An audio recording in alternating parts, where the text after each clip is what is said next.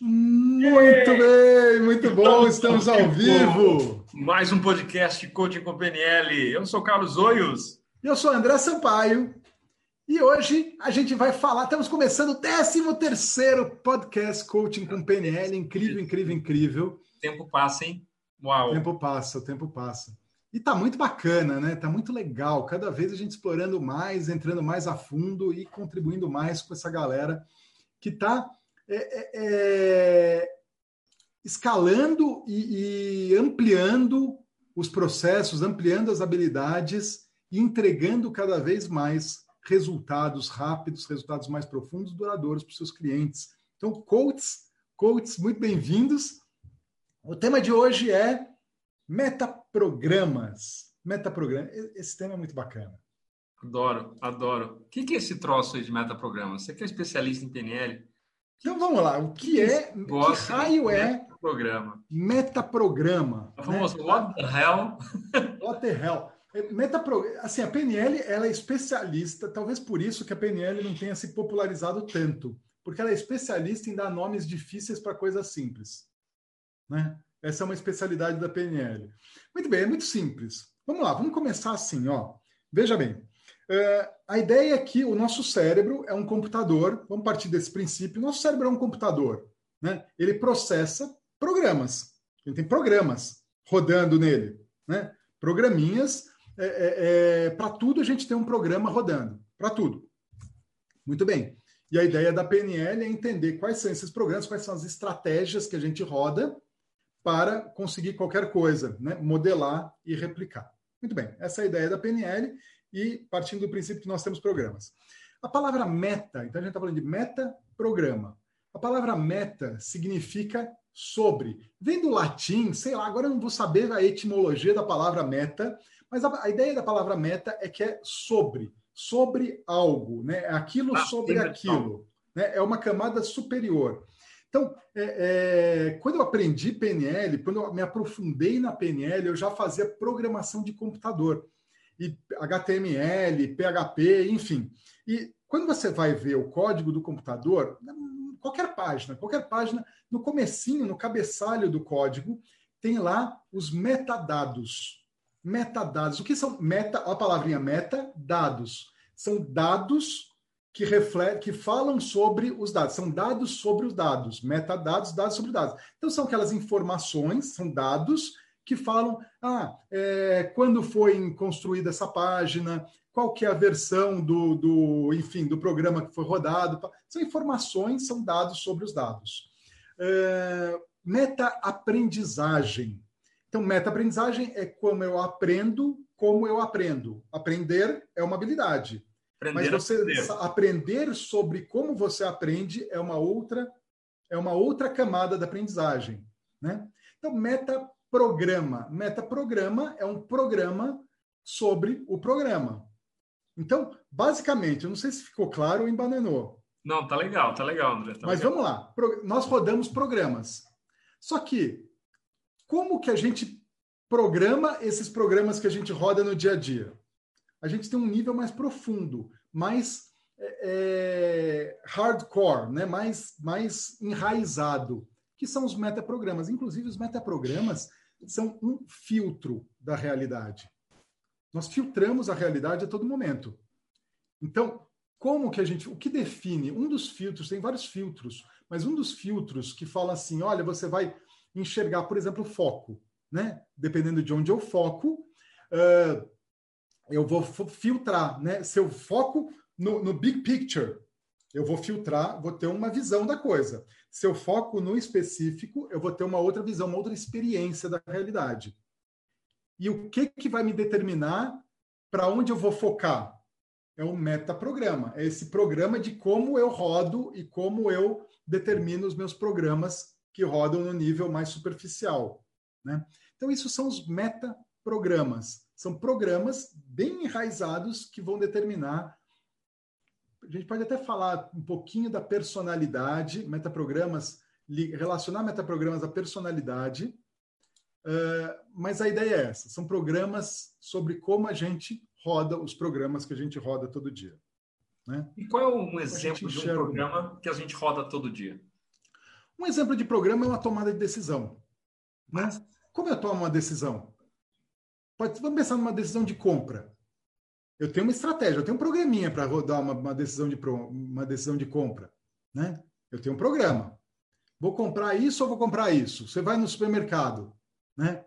Você, você, tem, uma, você tem uma estratégia para um programa para ir no supermercado e falar assim: bom, o que, que eu compro primeiro? Tem um programa que te fala: compro isso primeiro ou isso primeiro? Eu, quando eu olho, ora, eu compro essa marca ou essa marca? E agora? Né? Você tem um, programa. E essa é a ideia da PNL, uma estratégia. Agora, o interessante, como que surgiu o metaprograma? Surgiu no final da década de 70. Quem inventou isso, quem sacou isso foi o Richard Bandler. Por quê? Porque ele começou a perceber que, apesar das pessoas terem, às vezes, a mesma estratégia, por exemplo, decisão de compra. Né? Vou tomar uma decisão. Então, vou pensar uma estratégia bem simples. Visual. Visual, então eu olho a coisa, faço uma imagem da coisa na minha cabeça, aí essa imagem me gera um sentimento sinestésico, visual sinestésico, e esse sentimento me fala, vai ou não vai? É sim ou não? Ah, eu não sei, eu não estou sentindo bem com essa decisão, com essa imagem, eu falo não. Não, eu acho que é um vai, então é sim. Decisão básica, um programinha, tá? É uma estratégia que me fala assim, é assim que eu tomo decisão. Eu tenho um visual, e aí esse visual me gera um sinestésico, e esse sinestésico vai me falar sim ou não. Muito bem. Então ele sacou isso, existe essa estratégia. Agora, aí ele começou a notar que duas pessoas, ou várias pessoas com a mesma estratégia visual sinestésico de tomar decisão, tinham resultados muito diferentes. Ele falou, ué, coçou a cabeça. Que coisa estranha, né? Tudo bem que nessa visual sinestésico tem as submodalidades, que aí a gente já está entrando em outro tema da PNL né? que são os detalhes da imagem, os detalhes do, do, das sensações, detalhes da representação. Né? Mas ele falou assim: caramba, mas por que, que se a estratégia é a mesma eles têm resultados diferentes? Hum, existe algo a mais, existe um programa sobre esse programa que está determinando por que, que um olha de um jeito e o outro olha de outro. Como ele aborda o problema. Como cada um aborda aquela situação, aquele problema, como ele enxerga esse problema. Então ele começou a mapear esses metaprogramas. Faz sentido isso? Faz, achei até, até interessante o que você estava explicando, né? Eu conhecia essa, essa, história e, e, é engraçado, né? Porque eles têm uma visão de mundo, tu tinha uma visão de mundo, tem ainda, né? vivos, pelo menos o Bentley ainda continua ativo, né? Ah, que é, é, muito diferente da forma que outras pessoas pensam, porque se você pegar a mesma estratégia para três pessoas diferentes, como as pessoas conhecem coisas diferentes, têm culturas diferentes, elas vão chegar a decisões diferentes. Não necessariamente porque elas teriam metaprogramas diferentes. Né? Ou seja, eles chegaram num nível de sofisticação que também tem a ver, mas para mim não é a coisa mais óbvia. Bem, quem eu sou eu para dizer o que é óbvio e o que não é óbvio, mas né, eu não sou dos criadores da PNL. Mas o que é interessante é quando você faz, por exemplo, processos de coaching, a mesma pessoa ela pode chegar a decisões diferentes em momentos de vida diferentes ainda que elas continuem com as mesmas estratégias mentais. É porque o contexto muda, as informações mudam. Então, me surpreende essa ter sido a razão deles chegarem a essa conclusão de, por que, de que precisa ter alguma outra coisa. Porque eu pensaria que é uma outra coisa completamente diferente. Né? É claro que normalmente quando a gente ouve uma história, ela é resumida, ela é um modelo do que realmente aconteceu. Talvez Sim. tenha algumas coisas assim, mas talvez seja o meu metaprograma me bloqueando, me filtrando de como ver o mundo. Né? E aí começa a coçar a cabeça. E muito legal, André. E falando de metaprogramas, então, acho que está muito claro, está tá bem, tá bem explicado. Ah, e claro, pessoal que está nos assistindo aqui ao vivo, depois no replay, mande perguntas para a gente se algo ficou claro. Então, o metaprograma é um programa que está acima do programa, que ajuda a fazer o programa funcionar. Eu gosto da analogia também, né? Também vindo, vindo do mundo de TI. Se você tem o mesmo, o mesmo programa que ele funciona em Windows, ele vai funcionar diferente de Macintosh. Você precisa reprogramar. Se você tem Apple. Sim ah, você tem uma mesma app que funciona no, no, no, iPhone e no Android vai funcionar diferente. É claro que o código é completamente diferente, mas o comportamento muda porque o sistema operacional muda. Então é como se nós tivéssemos sistemas operacionais diferentes, né? É uma outra Exato. forma de ver. E tomar decisão é uma estratégia. Agora, é, e você falou também dos sistemas representacionais, que algumas pessoas é, são mais visuais, algumas pessoas são mais auditivas, outras pessoas são sinestésicas, enfim, né, gustativas. Ah, por aí vai. Agora, Tem algumas, algumas, uh, eu acho que especialmente falando para coaches agora, né? Pessoas que estão no desenvolvimento humano ou pessoas que vendem uma forma de, de, de é, geral, elas têm uma estratégia para vender algo. Fala, cara, essa estratégia funciona quase que o tempo todo. Mas por que, que não funciona esse tempo todo? E foi a, uma das primeiras vezes que eu falei, não, deixa eu estudar esse negócio a fim de entender o que está acontecendo. E aí eu comecei a entrar naquela estratégia de convencimento, no metaprograma de convencimento. Por que, que algumas pessoas sentam na minha frente e falam, não, beleza, não interessa o preço, eu vou fazer. E por que, que algumas pessoas é, precisam de fazer uma sessão, apresentação, fazer uma degustação, ler o depoimento. E algumas pessoas, toda reunião, parece que você precisa se validar, comprovar, justificar.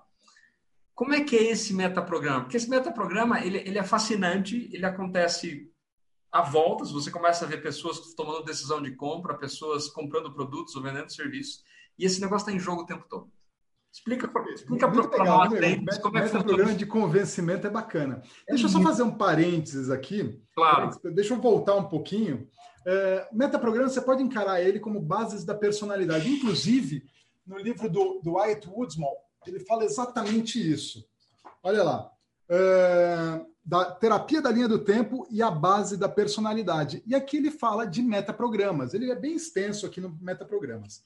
É, o, o, falando nisso, a, a, quem trabalhou muito, né? Quando, só voltando um pouquinho na história, para a gente definir e não limitar, eu acho importante essa distinção, porque é, quando sacaram metaprogramas, olha, metaprogramas tal, eles começaram a pensar assim, a turma dos iniciadores da PNL, né, aquela turma toda, é, é, é, eles falaram assim, ora, então vamos começar a mapear as pessoas de sucesso e vamos entender qual é, quais são os metaprogramas ou o conjunto de metaprogramas que é determinante para o sucesso. E aí começaram a fazer isso. Quem, quem encabeçou, quem liderou mesmo essa, esse projeto dos metaprogramas foi a Leslie Cameron Bundler, né? Ex-mulher do, do, do Puselic, do Frank Puselic, casada, na época, casada já com, com o Bundler. E ela que encabeçou esse projeto. Então, eles mapearam, sei lá, mais de 80 metaprogramas e começaram a analisar fulano, cicrano, e começaram a mapear. E aí eles chegaram à brilhante conclusão que não existe um padrão de metaprograma que seja determinante para o sucesso. Não existe. Ou seja, bom, né? Que bom. É, que bom. A ideia é cada metaprograma ele é mais útil para uma determinada situação, né? Então, simplesmente cada um é um. É, é, talvez, e aqui a ideia, talvez o metaprograma que eu esteja rodando neste momento, neste contexto, esteja me ajudando. Ou talvez ele esteja me atrapalhando. Mas não significa que ele é bom ou ruim. É só uma questão de contexto. Todo metaprograma, é, como todo comportamento, princípio da PNL, ele é útil em um determinado contexto. Né? Parênteses fechado aqui. Voltando para o metaprograma de convencimento, você citou. Existem pessoas que realmente eles precisam ter uma prova. Uma prova para falar, não, estou convencido. Né? Não, tá, entendi. Você me falou, eu acredito em você, faz sentido o que você está me falando, tá bom, vou comprar, né? Vou comprar, ou agora eu acredito nisso, ou agora eu estou convencido disso. Faz sentido para mim, né? Faz sentido para mim. Tem pessoas que têm um metaprograma, existe um programa de convencimento. Ora, tudo bem, faz sentido, mas eu ainda não estou convencido. Não estou convencido. Aí ele precisa ouvir de novo isso no dia seguinte. E de novo. E de novo. E de novo. Então, tem algumas pessoas que de uma, uma vez só tá bom. Outras pessoas precisam ouvir duas, três vezes. Outras pessoas precisam ouvir dez vezes até se convencer. E é o programa que você roda. Né? É um programa que você roda. Então, é, é, White Woodsman tem uma história bacana que ele, ele fez coaching com uma mulher e era uma mulher muito poderosa, assim, no sentido de muito dominante, uma mulher poderosa, executiva, super bem sucedida. E ela tinha um problema muito sério. Ela não conseguia se fixar em nenhum relacionamento. Ela era frustrada porque ela nunca tinha casado, nunca tinha tido filho, tinha, sei lá, quase 50 anos de idade. Ela achava que ela tinha problema, já tinha ido, passou a vida inteira indo a psicólogos, psiquiatras, e ninguém nunca tinha resolvido o problema dela. E aí, em uma sentada, ele chegou à conclusão assim: ó, oh, o negócio é o seguinte: você tem um metaprograma, você é mismatcher, você procura diferenças. Você Esse é ser sempre, sempre diferente, né? Então, em vez de você procurar semelhança, você procura diferença. E para você ser convencida, você precisa repetidamente de, de ter, né, repetidamente. Ou seja, ela tinha um conjunto de metaprograma que no relacionamento ela precisava, para ela se sentir segura, que o parceiro dela amava ela, que ela podia confiar no parceiro, ele precisava constantemente, todo dia, ele precisava fazer uma demonstração de amor. Uma demonstração de, olha, eu tô com você, eu gosto de você e não sei o quê. Só que não só todo dia, como todo dia tinha que ser diferente. Não, não valia ser a mesma igual. Ou senão seja, amor, senão o amor é o amor não está se renovando, né? Não está se renovando. Então, o metaprograma dela, então esse, essa combinação de metaprograma mismatcher, né, é por diferença e por é, é, repetição, estava tava impedindo ela de se relacionar. É muito legal isso. Acabou. Ela falou assim, cara, nunca na minha vida alguém conseguiu me dar uma explicação tão clara do qual é o meu problema. Porque normalmente, quando a gente fala de relacionamento, a pessoa para no, na estratégia. Ah, eu gosto que você demonstre carinho sinestésico, depois você Sim. diga alguma coisa que eu me amo e depois me mostre que você ama. Então Sim. você tem estratégia. Se a pessoa for sinestésica, auditiva e visual, estou apaixonado, manter apaixonado. Só que não é suficiente. Então você precisa conhecer esses metaprogramas da pessoa. Porque assim, eu estou fazendo isso, funcionava, agora não funciona mais. Por quê? Porque você está caindo no tédio. Então você precisa encontrar Exatamente. Você precisa ser criativo em cada uma das soluções. Exatamente. Então, é, é, só para a gente citar, eu falei, tem diversos, inúmeros metaprogramas, né? A gente pode citar, mas vamos citar alguns aqui mais importantes. Então, um metaprograma, e assim, outro parênteses, hein? Outro parênteses. Nós temos, os metaprogramas não são não são universais. Aqui. Você parênteses. tem metaprograma de parênteses. Você percebeu, né? Você tem vários metaprogramas de parênteses. Meu metaprograma é fazer parênteses toda hora.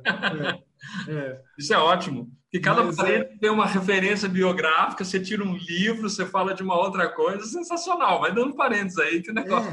É, é. e um outro parênteses aqui dentro do parênteses, isso aqui já é uma sacada, isso aqui é uma técnica. Na verdade, esses parênteses são uma técnica, né, chamada de nested loops, né, os, os loops aninhados. A hora que eu começo a falar uma coisa, aí eu quebro aquela coisa no meio, você está esperando, tá, conclui. Aí Exato. eu quebro aquilo e entra numa outra história. Você fica na expectativa. Aí né? você, você prende porque você está querendo ouvir aquela, e aí o, o Bundler, o Bundler, ele tem uma. Ele, ele ensina isso no curso dele. Aí ele fala assim, durante o curso, né? Chega lá no terceiro, quarto dia, ele fala assim: olha, a gente está no loop 26. Nossa. Ele começa o curso, ele fala, aí ele começa uma história, ele fala, a gente está no loop 26. Ele Nossa. começa, aí ele abre um outro loop, e abre outro loop, e abre, e abre, e abre, e abre. Chega no 26, sei lá quantos ele faz. Começa a fechar. depois ele começa a fechar, e fechar, e fechar, e fechar, e fechar. Então, e ele tem consciência assim, disso. Ele tem consciência. É tudo programado, né? Tudo armado. cara, é muito louco. O treinamento do Butler. real, cara. É uma coisa muito louca. É completamente desestruturado. Ele fala assim: não toma nota, não tem. Não toma nota de nada. Não perde tempo só com isso, né? Você fica só ouvindo e ele contando histórias, você, tipo, o que está acontecendo aqui? Mas, tipo, tá tudo entrando, né? Tá tudo entrando, você fica lá vidrado o tempo inteiro. É, é muito legal. É, o, cara, o, cara, é gênio. O cara é gênio. Uh, então, são nested loops, né? Então, os parênteses, eles te ajudam a, a, manter a coisa, então, e a pessoa fica, tá, fala, mas eu quero voltar aqui, então prende. Muito bem. Então, é, na ideia dos parênteses, o metaprograma dos parênteses. E eu estava falando dos já esqueci o que eu estava falando. Desculpa, foram muitos parênteses. Não, você falou dos nested loops. Antes do nested loops, você falou que era o parênteses dentro do parênteses. O nested loops, né, os loops, os ciclos é, concêntricos, vamos dizer, era o segundo parênteses. Sim. Aí a gente estava falando, primeiro a gente falou sobre a questão do ah, convencimento, aí você falou das exceções, aí eu falei os, de estratégia. Os, os metaprogramas, eles não são universais. Ou seja, eu tenho um metaprograma de convencimento que eu preciso de 10 vezes ver aquilo 10 vezes até eu me convencer. Quer dizer, eu sou sempre assim? Não. Talvez, para eu tomar uma decisão de compra de uma casa, eu preciso de 10 vezes olhar a casa 10 vezes antes de eu comprar. Mas talvez, para eu sentir que eu sou amado, basta um eu te amo. Basta uma vez. Percebe? Então, talvez, vamos pegar o metaprograma de, de abordagem depende, do problema. Depende da área em que você está trabalhando. Depende do contexto. Então, voltando aqui, metaprograma de abordagem do problema. Aproximação do prazer, do positivo, ou afastamento do negativo. Né? Então, são os dois grandes motivadores, prazer e dor. Então, tem gente que é motivado pelo prazer. Tem gente que é motivado pelo não quero a dor, vou fugir fuga da dor. Agora, talvez quando você fala em investimentos, você seja fuga da dor. Não, quando fala de trata de investimento, eu quero segurança, eu quero não perder. Mas talvez quando você fala em é, esportes, por exemplo, você está indo na busca do prazer. Ou num hobby, você usa o outro metaprograma. Então, não, é que ah, eu sou assim e pronto. Dependendo do contexto, nós rodamos um tipo de metaprograma. Né? Sim. Isso é um, um, ponto importante. Então a gente já falou do, do prazer e dor. É um metaprograma. É um metaprograma. O interessante do metaprograma aqui é entender a pessoa. Entender a pessoa tem dois aspectos importantes para o coaching. Né? Metaprograma para o coaching. Um é entender como ela processa as coisas né? entender como que ela está fazendo e aí entender se isso está sendo positivo ou negativo. É o caso do Ayrton Woodman que fala assim, poxa, você tem um metaprograma aqui que está te atrapalhando. Você tem que mudar esse metaprograma num relacionamento. Talvez seja ótimo, talvez esse metaprograma tenha te levado para o topo da carreira executiva. Mas nos relacionamentos esse metaprograma está te atrapalhando. Então a gente tem que modificar isso ou dar uma, uma equilibrada, né? Uh, então, uma coisa é entender como a pessoa funciona, e outra coisa é, sabendo como ela funciona, você é capaz de se comunicar, de influenciar ela de uma maneira mais eficaz. Né? É, do ponto de vista da pessoa, é fundamental a pessoa entender, até para ela entender as idiosincrasias da vida dela. E, e aí, uma vez que você entende, você sabe, você consegue mudar. Porque é muito difícil você mudar alguma coisa que você não sabe que está lá presente. Exatamente. Então, bem interessante isso. E claro, como facilitador, né, o helper, né, o skilled helper, aquele modelo coach, mentor, às vezes até terapeuta também, você precisa entender como a cabeça da pessoa funciona. E vai funcionar com 99 pessoas, mas qualquer um vai funcionar. E aí você precisa encontrar esse padrão. Encontrou o padrão, beleza. Eleva o nível de consciência e você consegue trabalhar. Uhum. Por isso que é, por isso que eu acredito sempre no processo, né? Porque até você descobrir esses metaprogramas, cara, não é numa sentada, cara. Leva meses. Não, não é. Leva não é. meses é. esse negócio. E, e é. às vezes você está indo num lado, o metaprograma está funcionando, e é como você falou, o metaprograma não é universal, chega nesse ponto, puto, mudou completamente, e você tem que fazer outra coisa. É. É, e, e, os metaprogramas nos influenciam assim violentamente, violentamente. Ah, por exemplo, essa questão da locus de controle? É um metaprograma. O controle interno, o controle externo. Você está no controle da situação o mundo controla, as outras pessoas controlam você? Né? E, e, isso às vezes confunde o locus de controle com o ponto de referência. Você pode ter um locus de controle interno, mas seu ponto de referência externo. Você precisa usar a referência externa e depois você, você toma o controle. Fala mais disso, controle e referência é um pouco diferente. Ah, até me surpreendeu a primeira vez que eu vi isso, porque uhum. o locus de controle é eu controlo a minha vida. Sim. Eu que decido, eu que faço. As pessoas não falam para mim, faz isso, faz aquilo. Não. Sim. Esse é o locus de controle. Agora, ah. o ponto de referência é uma referência externo. Eu preciso ver o que está acontecendo do lado de fora para sentir o que é uma bola de referência. Ou seja, é uma referência que não é intrínseca, é extrínseca. O locus de controle pode ser interno, eu controlo a minha vida, mas eu preciso sentir o que está acontecendo. Feedback, o feedback é externo. É, não é a sensação. É a evidência de que eu estou indo no caminho certo está fora de mim. Exatamente. É diferente de, não, eu sinto que eu estou no caminho certo. Exatamente. Isso aqui é a referência interna. Exatamente. Você pode ter Não, eu preciso interna. que as outras pessoas me falem, ó, oh, bom trabalho, você está indo no caminho certo. Referência externa. Ou você vê a manifestação do físico, porque se você tem como Sim. referência, por exemplo, de sucesso, é você ter coisas materiais que você vê, ó, legal, comprei um Rolex, referência externa. Referência externa. Outras pessoas têm referência interna, cara, eu me sinto bem, eu estou em paz, isso é sucesso. Sucesso. é uma experiência interna. subjetiva, legal. ninguém consegue medir isso, é sua. Legal. Agora, o locus de controle é, faz isso, a pessoa vai lá, não faz isso, a pessoa não faz. Ou seja, ela abdicou de tomar a decisão. Outra pessoa determina o que ela vai fazer. Então é o mais o externa. Ah, eu tenho que fazer. E o, o, o, loco, o controle interno é eu quero fazer. Exato. É mais isso. Eu, é eu tenho que e o eu quero. É, está relacionado com isso Ele também. É mais é, ou menos isso. Eu, eu, eu tenho que, como é que é? É bom, é bom, seria bom. Não, como é que é? Começa com eu tenho que, é totalmente é, motivação extrínseca, o mais externo de todos, né?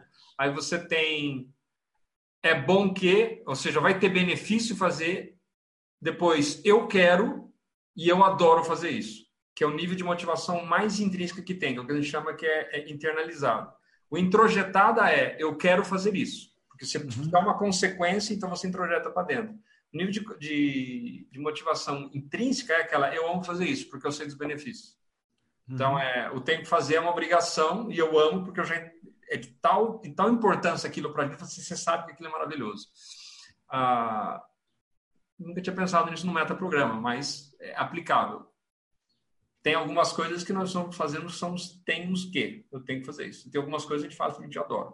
Pode ser que seja uma Sim. não universalidade dessa aplicação. Mas, enfim, o, o que eu estava querendo contrastar é que a primeira vez que eu estudei essa questão de locus de controle, eu não tinha essa nuance de entender a referência interna e externa. Era o locus de controle. Quem controla, eu tomo conta da minha vida, eu preciso uhum. de alguém me diga o que fazer.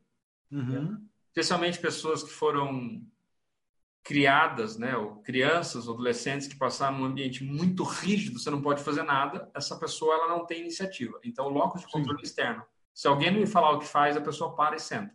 É uma das razões que as pessoas procrastinam. Né? Uma das o locus de controle externo, ele, ele tende a ser mais reativo. Sim. Ele Sim. reage ao ambiente, Sim. reage ao comando, reage à situação externa é excelente para, por exemplo, quando você precisa comandar uma organização e você precisa de pessoas que têm um trabalho é, repetitivo, coisas que são que você não quer a pessoa criando coisas. Por exemplo, a pessoa é responsável por um processo de qualidade. Você tem que garantir que o processo funciona. Você não quer. Olha, o processo é esse, garante que funciona. Acabou. Esse cara é uhum. sangue nos olhos, é um auto-executor naquilo. Ah, agora, se você quer uma pessoa que tem iniciativa, um empreendedor, um entrepreneurship, né, que é o empreendedorismo deles da empresa, que todos nós, empreendedores, donos de empresas, precisamos ter, você precisa ter um locus de controle interno. Uhum. Se você sempre depende do que está acontecendo, você sempre está correndo atrás do mercado. Você não tem iniciativa. E aí, a menos que você esteja, por exemplo, né, olhando para os Estados Unidos e aplicando aqui no Brasil, porque não chegou, porque tem um lag de dois, três anos, às vezes um pouco menos, às vezes um pouco mais, você sempre vai estar, tá, você nunca vai ser líder em nada, você vai estar tá correndo em reação.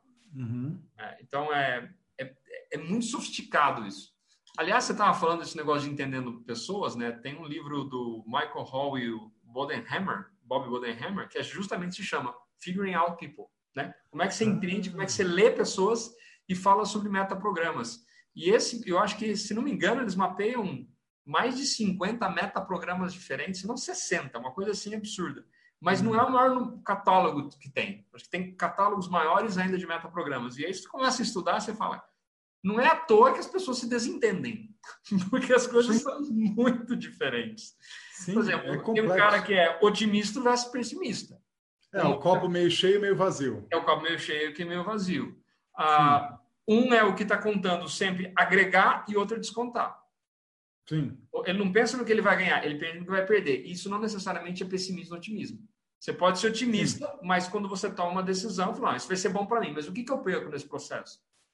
Uhum. Você está sendo otimista que você vai acreditar que você vai ganhar, mas você não está pensando sim. que você vai agregar. Você está pensando que você precisa abrir mão para conquistar aquilo. Sim, sim, o é um foco está na perda. E aí não tem fim. E é interessante. Vai embora. É. Quando eu caí nesse livro, uma coisa que me, me surpreendeu é como a gente se limita, como eu me limito em colocar as pessoas na caixinha.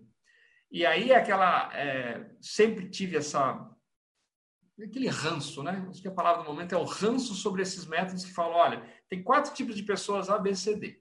Ou tem seis tipos de pessoa, um, dois, três, quatro, cinco, seis. Ou tem nove tipos de pessoas, enfim, você escolhe a sua preferência de, de cadastro, de categorização das pessoas. E nós somos muito, mas muito mais complexos do que simplesmente são quatro tipos. Sim. Então, os paradigmas que a gente falou antes, né, os, uh, os grandes paradigmas universais, os uh, uh, estereótipos, né, essas coisas nos ajudam a ter um direcionamento de como lidar com a pessoa. Mas colocar a pessoa numa caixinha e falar que ela sempre vai agir daquilo, eu acho que é uma grossa simplificação. Então, quando eu encontrei esse livro, eu falei assim, nossa, me dá uma certa tranquilidade, né? Saber que eu não estava tão enganado assim, eu não sou um cara muito estranho, né? Que te fala, pô, as pessoas não são A ou B ou C ou D. É muito simplista. Nós estamos falando de bilhões de pessoas que tem na face da Terra. É... O que eu acho é quando a gente faz essa categorização, ou é isso ou isso, né? E é, é o lance da universalidade do metaprograma. Você simplifica o mundo para você poder lidar com aquilo. Essa é a vantagem. Exatamente. Mas aquilo acaba limitando a pessoa. Sim, sim. É, tem um sistemática da década de 30 que é utilizado até hoje com algumas variações. Quando as, as pessoas empregam isso dentro das, das, das, corporações, dentro dos grupos, dentro de equipes, a falar: ah, essa pessoa é X. Ah, não, essa pessoa é, é Z e A. Essa pessoa é B4. Cara, essa pessoa talvez esteja naquela circunstância nesse momento. Começa a explorar. Começa a duvidar mais. Começa a fazer mais perguntas. Começa a entender o que está realmente acontecendo. E aí, os metaprogramas, é, eu acho que é um sinal de humildade para a gente. Cara, tem 50 opções diferentes das que foram catalogadas e conhecidas. E as que estão abertas ainda. Exatamente. É aquela história, né? Existem dois tipos de pessoas no mundo as que catalogam as pessoas e as que não catalogam. não é assim? ah, é, isso foi ótimo, né? Acabou de criar uma outra categoria. Então, acabamos de criar uma outra categoria. Ai, e aí a gente volta, toda vez que a gente categoriza alguém, a gente está fazendo uma, uma, uma, violação do metamodelo, Nossa. que é a substantivação, né? É a, a nominalização. A gente está metendo a pessoa numa caixinha Nossa. e falando, você é isso, e travou nisso. É, é horrível. Então, é, realmente, é, ao mesmo tempo que ajuda, atrapalha. Sim, total. Porque ajuda porque simplifica e torna algo mais acessível e maleável e eu consigo lidar. Se é algo amorfo, eu não sei nem por onde começar. Então eu preciso categorizar para começar a mexer nisso. Mas ao mesmo tempo eu tenho que saber que, opa, isso é uma forma de representar e eu não posso me limitar a essa, a essa categoria que eu dei. É, é engraçado, o mundo é simples e complexo ao mesmo tempo. A gente tem que simplificar para poder lidar, porque a gente não tem capacidade de lidar com tamanha complexidade, mas é importante ter em mente que ele é muito mais complexo e a gente não pode se enganar achando que acreditando tão, tão cegamente que ele é só que ele é super simples. Acho que foi o exemplo que você deu, né? o cara avaliando o Tony Robbins, está tudo errado. O mundo não é tão simples, é ABC. Você tem 500 passos para fazer. Por quê? São metaprogramas diferentes. Foi o exemplo que você deu, né? Mas assim, A, B, C, acabou. É simples, é só isso. Uhum. Você fez um monte de chunking aí, uma simplificação, apagou informação para poder aplicar, né? É. Que é uma crítica de muitas pessoas na nossa área, né? Que são, assim, não, esse é um método 1, 2, 3, isso aqui funciona para todo mundo, milagre, não é assim, é complexo. É complexo. É e complexo. como é que muda o metaprograma? Eu não sei se esse é o momento que você gostaria de fazer essa transição, mas. É... Porque supõe que você identifica um metaprograma que você é pessimista, por exemplo. Em determinadas circunstâncias, no trabalho, a pessoa é pessimista. Ela identificou. Como é que ela muda esse metaprograma para ser otimista? Porque eu acho que essa é a grande sacada. Você tomou consciência, beleza, e agora eu quero mudar. Eu quero sair do pessimismo, eu quero ser otimismo. Ou eu, ou eu sou um mismatcher, eu sou uma pessoa que encontra diferenças e eu preciso encontrar uma pessoa, então eu preciso ver as semelhanças com essa pessoa, senão eu nunca vou ter um relacionamento. Como é que a gente muda isso? Eu, sinceramente, eu não sei exatamente se é possível mudar um metaprograma. Mudar, olha, eu vou mudar, a partir de agora eu sou. É, é, ah, eu, eu enxergava tudo de uma forma e agora eu enxergo totalmente diferente. Eu acho que o possível, o que é possível é você experimentar outro metaprograma. a gente tende né, sempre a voltar. O metaprograma é um negócio muito. É, é meio como valores. É Sim. muito hardcore, né? muito entranhado. Sim. É, mas a partir do momento que você começa a usar outra, outra forma de enxergar o mundo, é, a gente tende a, e vai usando, a gente tende a sempre tomar a melhor decisão que se apresenta. Então, no caso da, da, da moça que, que descobriu que ela tinha um metaprograma que estava atrapalhando o relacionamento, é possível que a hora que ela tomou essa consciência e ela experimenta outras formas e aquilo funciona para ela, é possível que ela se policie para é, é, ficar mais, mais atenta e tentar usar outro metaprograma. Mas acredito que naturalmente ela vai tentar voltar e a tendência natural é que ela volte para aquele, para aquele principal. A menos que você tenha uma solução para isso. Eu não tenho uma solução para isso. Uh, eu acho que nós mudamos metaprograma o tempo todo. Tivemos até uma motivação grande para mudar. E, se não me engano, foi Robert Dilts, né, que inicialmente se achava que metaprogramas eram imutáveis. Imutáveis. Só que vamos, vamos trazer um pouco o olhar da neurociência hoje. Se nós criamos novos neurônios, e nós temos que é neurogênese, e nós fazemos a neuroplasticidade, que é a adaptação neuronal, os, os circuitos do cérebro eles se adaptam até o nosso final, sua última respiração, cara, não tem por que acreditar que metaprograma não mudaria. Sim. Sim. Ah, e é aquela história, se a pessoa ela se sente que ela é uma azarada, mas ela começa a focar nas coisas que deram certo na vida, faz um diário de gratidão, começa a ver tudo que existe de boa, ela vai falar assim, não, realmente não sou uma pessoa zarada, sou uma pessoa sortuda. As coisas não acontecem ruins para mim, acontecem bens. Ah, eu não sei se é possível mudar, pelo menos com o conhecimento que a gente tem hoje, todo e qualquer tipo de metaprograma. Mas, por exemplo, o exemplo que eu estava mencionando antes do, do otimismo e do pessimismo, Uh, isso é um trabalho do Martin Seligman que ele diz que é o, o, o pessimismo aprendido. Não, o pessimismo não, é o, o desalento aprendido. Que é, é, a questão, a referência é: você pega um elefantinho, você coloca ele amarrado num, num poste, ele não consegue, ele briga, briga, não consegue. Depois de uma semana tentando, ele desiste, o elefante começa a crescer, e aí você amarra o elefante num toco de pau e ele acha que ele não consegue mudar. Sim ele aprendeu isso e ele nunca muda. O outro exemplo é aquela questão da, dos, dos, dos, exemplos, como é que é?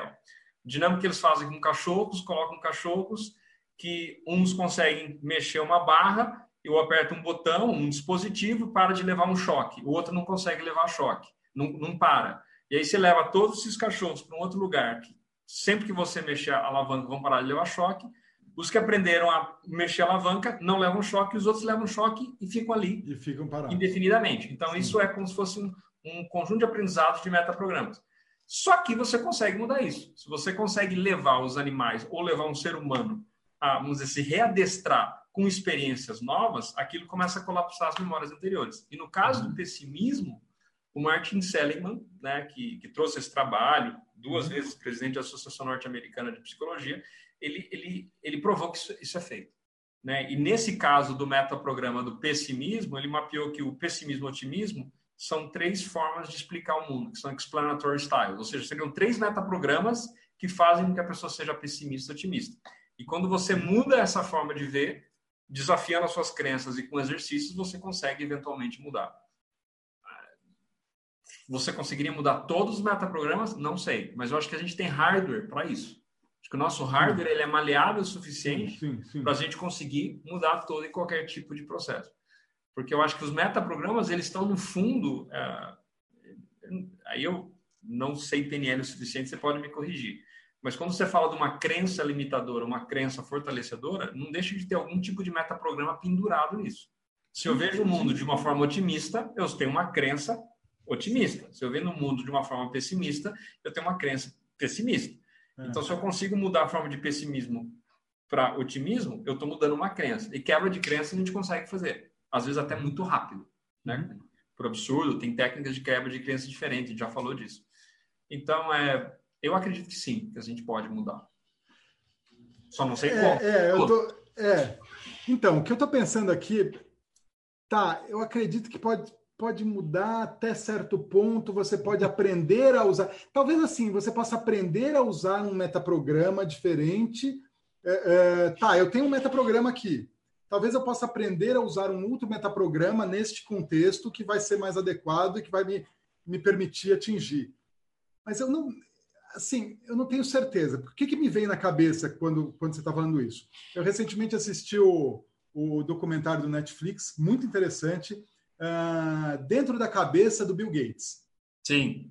Genial, genial. E lá é, é, é, muito legal, e até uma coisa que eu queria falar aqui, como os metaprogramas, é, é interessante você até conhecer o metaprograma das outras pessoas, porque você pega elas no trabalho, no ambiente, na equipe, você compõe a sua equipe ou funcionários de maneira a se complementarem. Então, Bill Gates, ele, depois que ele saiu da Microsoft, ele se associou à esposa dele, a Melinda Gates, e fizeram a fundação, é, é, a fundação Gates lá. E, e, é muito interessante, porque o Bill Gates ele tem um metaprograma de orientação para tarefa. Sim. E a Melinda, orientação para relacionamento. E eles falam lá no documentário, ó, oh, então está numa reunião e o Bill Gates ele vem com dados e estatísticas e números e projetos e pá. E a Melinda vem, mas eu conversei com uma mãe e ela me falou isso. Então a Melinda é muito mais do relacionamento, do, do lado do emocional, do pessoal, e ele é muito mais é, é, é foco na tarefa, nos dados, muito mais frio. Eu fico Sim. imaginando se seria possível fazer o Bill Gates virar ter um metaprograma de, de orientação para relacionamento. Tudo Talvez ele consiga. A questão é o tempo, né? Trabalhar para ser mais assim, tipo, tá, eu tenho que desenvolver um pouco mais nesse lado. Mas eu não sei se ele mudaria. Ah, e agora eu vou deixar eu de ser é tarefa e vou focar mais em relacionamento. Uma pessoa tem que querer, né? Se a pessoa não tem um motivador, se ela tem um resultado incrível usando o metaprograma, por que, que ela vai mudar? Ela não vai abrir mão desse metaprograma, ela vai criar um outro metaprograma como você falou, mas ela vai abrir mão daquilo. Sim. E quanto, e quanto mais tempo a pessoa tem de vida, mais a, as conexões neurais dispararam e se conectaram juntos. Então, aqueles circuitos neurais viram praticamente automáticos. E a gente sabe que é muito mais fácil você criar um novo circuito neural do que você enfraquecer um outro circuito neural. Exato. Quando a gente fala de vício, a ideia é toda vez que você tiver um, um gatilho para disparar um circuito neural, você dispara outro. Isso. Então, de tanto você começa a percorrer uma nova trajetória, você vai criar um novo circuito neural. E quanto menos você usa esse, mais você enfraquece. Então, você não consegue romper as conexões. Perfeito. E aí o que acontece é, se a pessoa tem 20 anos, ela tem, vamos dizer assim, uma experiência fisiológica de repetição de 20 uhum. anos. Ela tem 80 uhum. anos, aquilo é muito mais difícil de mudar. Mas não é de novo, eu acredito que é possível mudar, né? usando neurociência como base, porque Sim. se tem circuito para mudar, dá para mudar. Agora, vai levar mais tempo, vai causar Sim. mais esforço, a pessoa precisa estar disposta a pagar o preço, a pessoa precisa querer, ela precisa se comprometer com essa mudança. Porque se ela não se comprometer com a mudança, esquece. É muito mais uhum. fácil cair no piloto automático. Por quê? Uhum. Porque o nosso cérebro é feito para nos proteger e economizar energia. Tá. Mudar um metaprograma gasta energia, né? Muito. Tá. Entendi. Então tá. Então aí eu estou concordando com você. Né? E isso, óbvio que não foi combinado, a gente não discutiu isso antes. Não, isso que é mais legal. Mas assim, é, é, tá, eu estou entendendo. Então, sim, eu acredito também que é possível, até pela neuroplasticidade, é possível a gente mudar um metaprograma. Mas muito mais por. É, é, vai, você apanha, apanha, apanha, apanha, apanha, e você fala assim, cara, esse negócio não está funcionando. Aí você começa a fazer o outro, até que você fala assim, cara, você se reprograma, mas é uma, uma mudança muito mais física Seria muito ou, mais físico. Ou contrata o André para você mudar mais rápido. É, não, assim, eu acho que a questão aqui é eu, talvez seja uma crença limitante ou talvez seja ignorância da minha parte, mas eu não sei se existe uma possibilidade de mudar um metaprograma como se muda uma crença. Que é. a crença a gente muda assim. Pá, pum, pô, mudou a crença. Em segundos. É, mas, metaprograma. Mas é que tá, você muda a crença, mas não necessariamente você muda o comportamento o metaprograma ele induz a um comportamento. Né? Porque é o que você falou, eu tenho uma estratégia de tomar decisões. A minha decisão é, primeiro olho as coisas que são diferentes, depois olho as similaridades. Ou olho primeiro o otimismo, depois o pessimismo. Uhum. Ou eu procuro ver dentro, depois ver fora. É, eu posso mudar a crença de que, por exemplo, eu posso ter uma crença que, você muda instantaneamente. Fala assim, olha, o meu locus de controle só é válido o que está dentro de mim, só o que eu sinto. E se você me prova, ou eu mesmo me provo, alguém me prova que se eu considerar lá fora eu vou tomar decisões melhores, instantaneamente mudei uma crença. Mas isso significa Sim. que o comportamento vai mudar. Mas qual que é a programação que sempre fez? Puta, olha para dentro, você vai ter mais resultado. Ainda que eu saiba que olhar para fora vai mudar. Mas o metaprograma continua sendo olha para dentro. Então, nesse sentido, você pode mudar a crença rápido. A tendência é você mudar o comportamento. Mas eu acho que o metaprograma, e aí precisaria né, entrar no, se aprofundar aí na, na, como é que isso aí funciona direto, a codificação no cérebro, ele é, é, de novo, não é uma estratégia, mas é uma forma que a pessoa pensa, é uma forma que a pessoa faz. Não é porque você quebrou uma crença que você nunca mais vai fazer aquilo que tem um efeito negativo, né?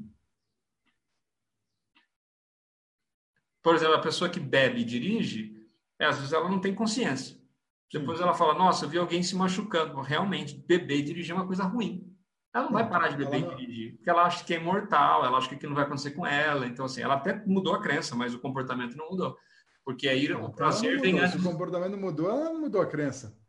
Então, aí eu acho que não. Vamos precisar de, uma, de um outro dia aqui para a gente conversar Vai sobre discutir. isso. Mas é, independentemente, você vê como é um negócio sofisticado, é complexo. É né? complexo, é complexo. Aqui, outro exemplo, outro exemplo do, de metaprograma. Metaprograma de é, é, o visão, né? Alguém que é muito mais orientado para visão de futuro e outro que é mais orientado no presente ou no passado. Você pega alguém que é muito presente, tarefa presente, é o aqui agora, é o já, talvez não seja fácil você transformar o cara num visionário. Visionário, aquele que planeja, olha lá na frente.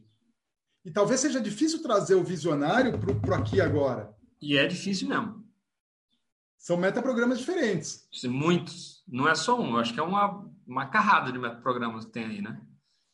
Mas é, não, é, não é fácil. A tendência, a tendência é levar muito tempo a desenvolver isso. E a pessoa tem que entender. É. E a pessoa precisa precisar. Alta precisa motivação. Precisar. Exatamente. Exatamente. Aí, aí vem naquele livro. É, é, tá, tá Descubra seus pontos fortes. Já leu esse livro? Muito bacana. Descubra Conheço, mas ainda não, não, li. Dei só uma sapiada nele. É, e assim, eu acho que a grande ideia lá, ele realmente dá os pontos fortes tal. Ele tipo meio que categoriza e visionária um, é, enfim. E, e eu acho que a grande sacada ali faz muito tempo é, uma vez você definir os seus pontos fortes, tipo, em vez de você pegar, isso é uma coisa do, do, da, das escolas, né? A gente aprende a, ah, você está indo bem em matemática, português e coisa, você está indo mal em coisa. Então agora estuda e você tem que ficar bom nisso também. É. Tipo, não. Estuda para passar no que você é ruim e concentra naquilo que você é bom. Fica Exato. melhor aí. Né? Em vez de gastar energia desenvolvendo o teu ponto fraco, concordo com isso também. Gasta a sua energia desenvolvendo o teu ponto forte. Então, aí, aí voltando no, no, no metaprograma. Então, se meu metaprograma é visão, eu vou ficar melhor ainda em visão do que gastar minha energia para trocar esse metaprograma. Eu vou contratar alguém ou eu vou me associar a alguém que me complemente. Eu tenho, eu tenho um, um é, recentemente, eu conversando com um amigo, ele é CEO de uma empresa, uma empresa assim, médio porte, tá. e, dono, e tem o dono da empresa, o dono da empresa colocou ele como CEO da empresa. Legal. E aí o RH, o cara, né, o gestor, fez análise de todo, faz análise dos grandes executivos, e ele falou assim: olha só que legal, o dono da empresa é o visionário. É o cara que está olhando daqui 20 anos. Ele está planejando, ele está vendo onde é que ele vai levar essa empresa daqui a 20 anos. Sim. Mas esse cara que é visionário, ele não consegue lidar com o dia a dia. Ele não consegue gerenciar as pessoas, cobrar, delegar e feedback, não sei o quê. Que o outro, que é o presidente, consegue.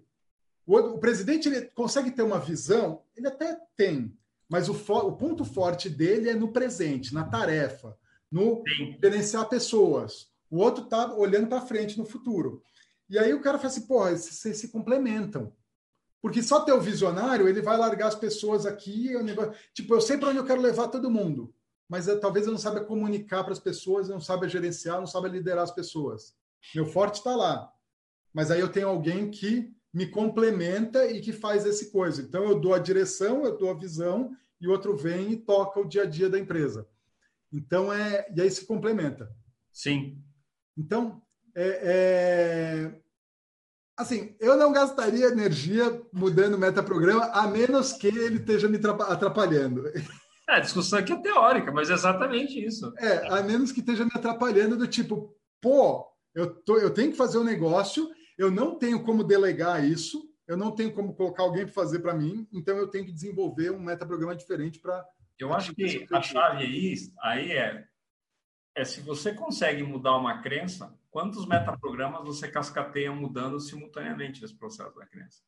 Por exemplo, se a pessoa quer pessimista, é ela vira otimista e você consegue fazer esse processo com quebra de crença, cara, você já mudou o metaprograma.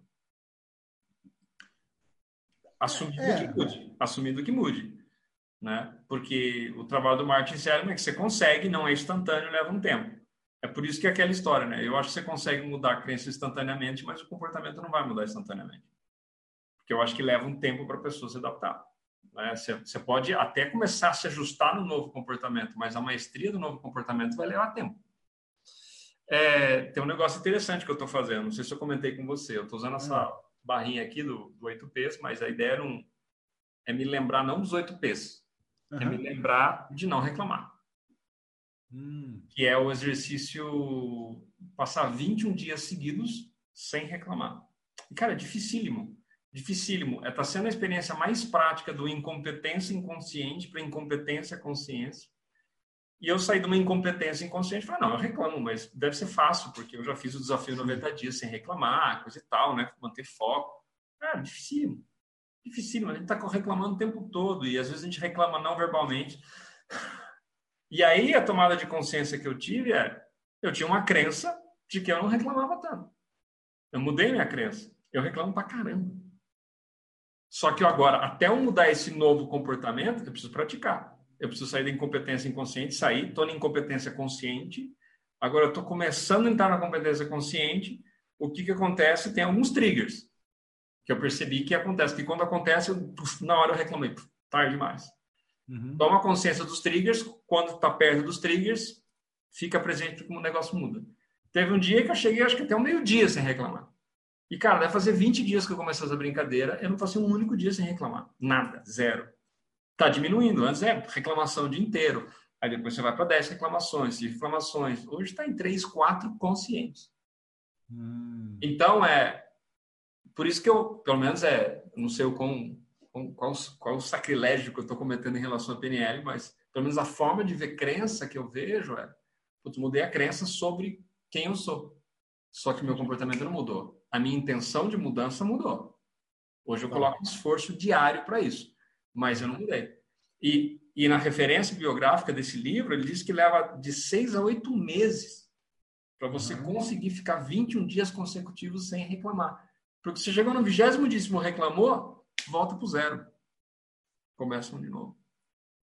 Só que é maravilhoso o processo que acontece. Você percebe o quanto você gasta energia desnecessariamente. E o impacto negativo que você Reclamando. Tem. Reclamando.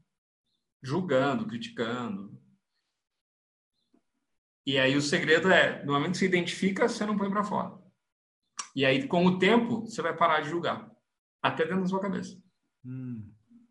E, é, e, é, por isso que eu acho que, né, qual que é o metaprograma que está por trás aí? O metaprograma é, não deixa de ser um certo automatismo, né?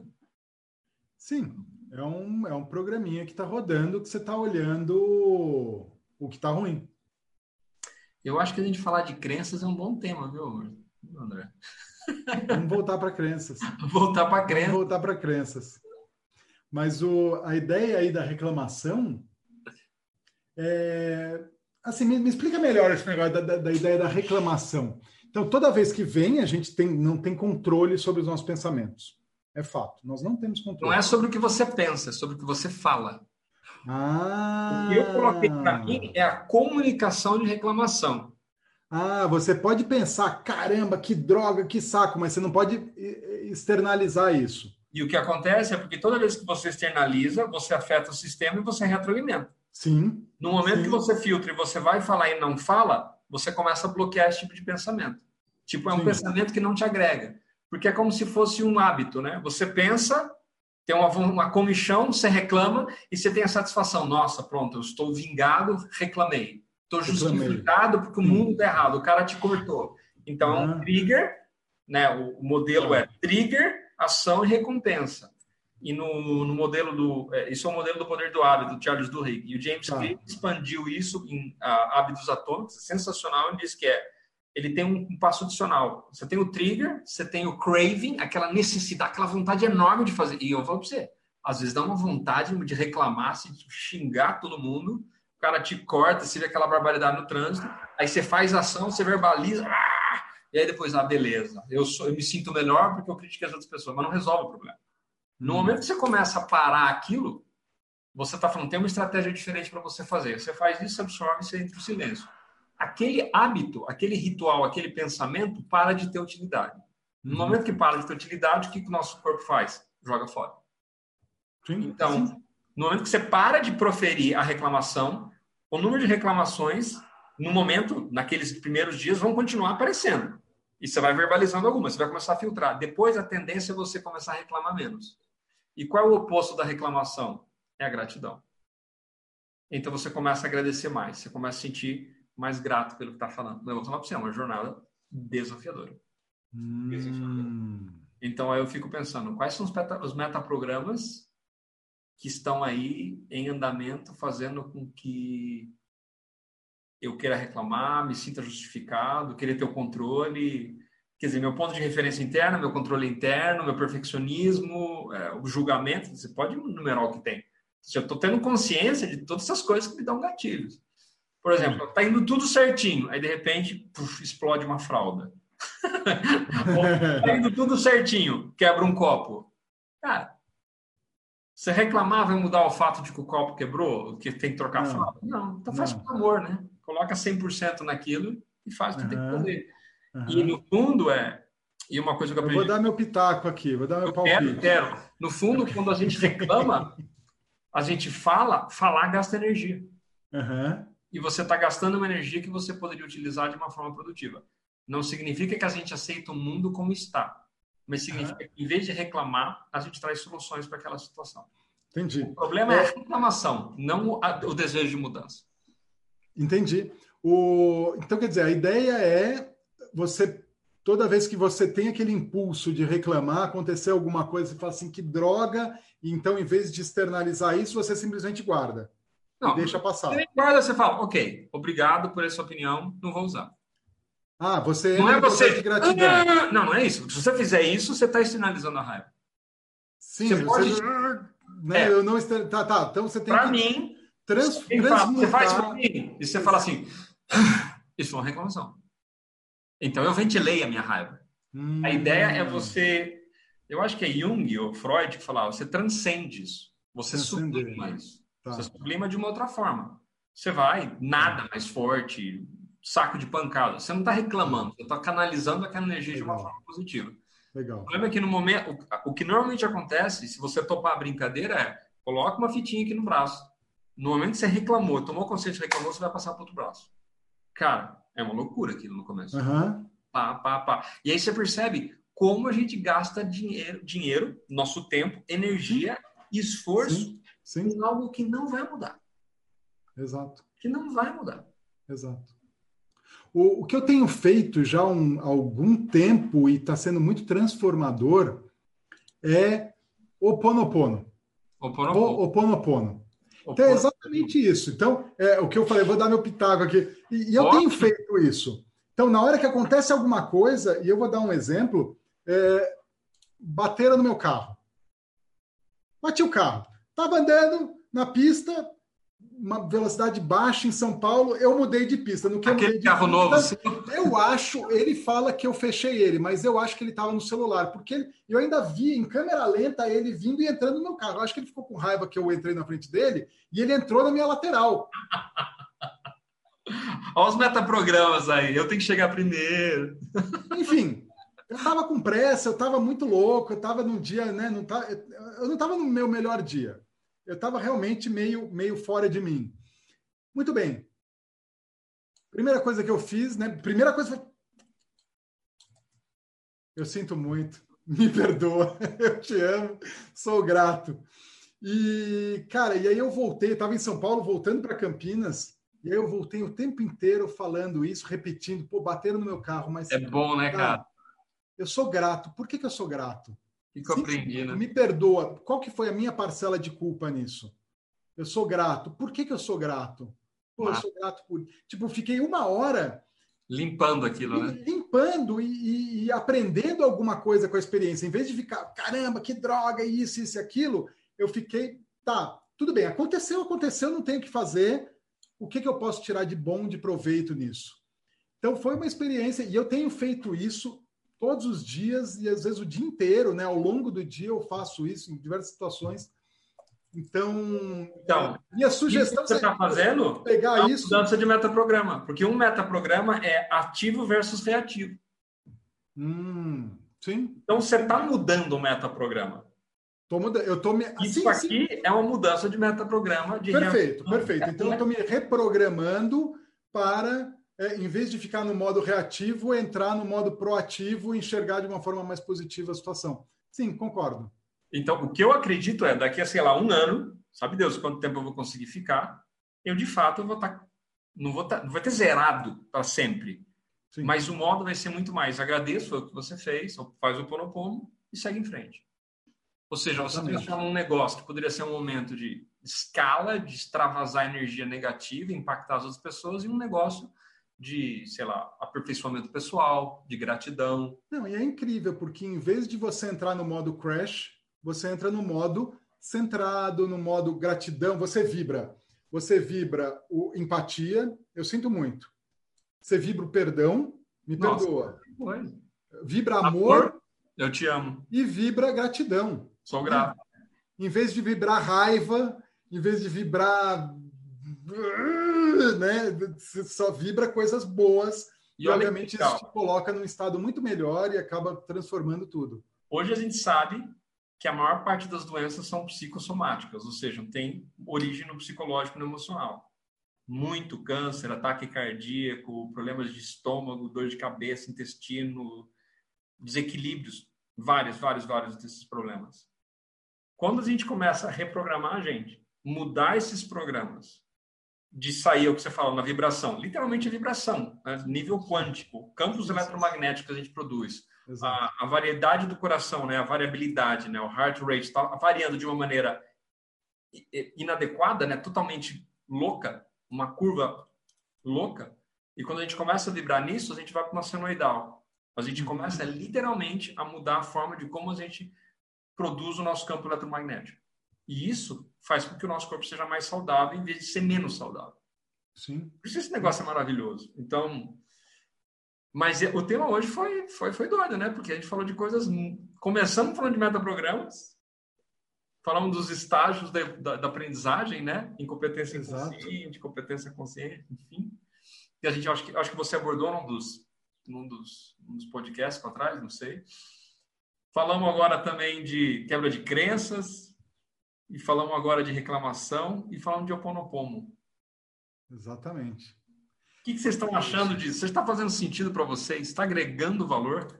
Dê um comentário para a gente, posta alguma coisa. Manda um sinal de fumaça. Manda um sinal Mas é muito legal, está sendo muito bacana contribuir com as pessoas e o bacana é que a gente também está se contribuindo aqui, crescendo junto e aprendendo. A melhor forma de, de aprender é ensinar, né? É verdade. É, é, e a gente fazendo isso, a gente está se Tá, todo mundo cresce, né? É, é uma, é uma corrente do bem. Muito bacana, muito bom. Muito é, bom. o pessoal deu um feedback aqui, o Fábio, obrigado, Fábio. Ele tá, parece que está tendo dificuldade de ouvir o seu áudio. Eu acho que está hum. tendo alguma questão aí na, na minha configuração. Aí depois eu vou precisar ver se o seu áudio ficou legal para editar o vídeo aqui depois. Hum, entendi. Bom, mas, mas você me ouve bem. Vou falar, Fábio, essas gravações aqui, elas vão no podcast que o, o André coloca no ar no Spotify. E o, a gravação dele é diferente Isso. da minha gravação. Então, o áudio deve estar completo. Então, você vai conseguir ouvir o conteúdo dele. É, às vezes, é até uma reprodução do seu som, porque o meu som ele capta mais do que o som do André. O André ele vem pelo, pelo estéreo aqui, pelo som. E aí, é, pode ser que por isso que você não esteja recebendo o som dele como um todo. Mas, de qualquer forma, é, Hoje foi muito legal esse conteúdo, a gente já passou de uma hora aqui. E André, como é que você gostaria de encerrar aqui os próximos passos? Bom, vamos lá. Se você ainda não curtiu, não deixou seu joinha, deixa seu joinha, inscreve no canal do Carlos, do André, é, deixa seu comentário, sugere, sugere temas, faça perguntas. E a ideia aqui é a gente contribuir e ajudar e crescer, né? Esse é nosso objetivo. Então, terminar aqui com o nosso agradecimento, é sempre muito bom. A gente falou assim, ah, a gente começou com o metaprograma, e sempre é assim, por quê? Porque a gente é muito mais complexo que isso, e, e, a, e a ideia é que seja um negócio fluido, não ah, aulinha, né? Aulinha, óbvio que é bom ter aulinha, mas aqui a ideia é que seja algo mais, muito mais. É, vamos, deixa correr, deixa fluir e vai ser mais bacana assim. Então, foi muito bacana de novo, gosto. Semana que Continuo vem tem aprendendo mais. muito contigo, André. Eu acho que esses debates aqui são interessantes. Talvez a gente até pegar umas coisas mais cabeludas assim, porque eu acho que isso que gera mais conhecimento, né? Eu acho que isso que agrega. Uma Sim. coisa é reproduzir o que já existe e outra coisa é juntar outras coisas e começar pôr as ideias para funcionar. O Beto Tenhofen, do, da Empíricos, ele fala que ideias fazem sexo. Então, você tem uma outra ideia, junto e tem uma ideia nova. Quanto mais divertido. elas se reproduzem. Elas se reproduzem e criam ideias novas. Olha que coisa legal. Olha, ideias são iguais coelhos, são iguais coelhos. Coelhos, exatamente. Ideias, ideias são coelhos se multiplicam. Maravilha. André, gratidão Muito bom. Demais. Audiência, gratidão demais. Gratidão, Fábio, aí, que postou seu comentário. Não sei, você tem alguma pergunta aí do seu lado, André? Não, eu estou na página nova, inclusive, eu estou ah, na é página é nova, André Sampaio, PNL. Então, estou transmitindo lá agora.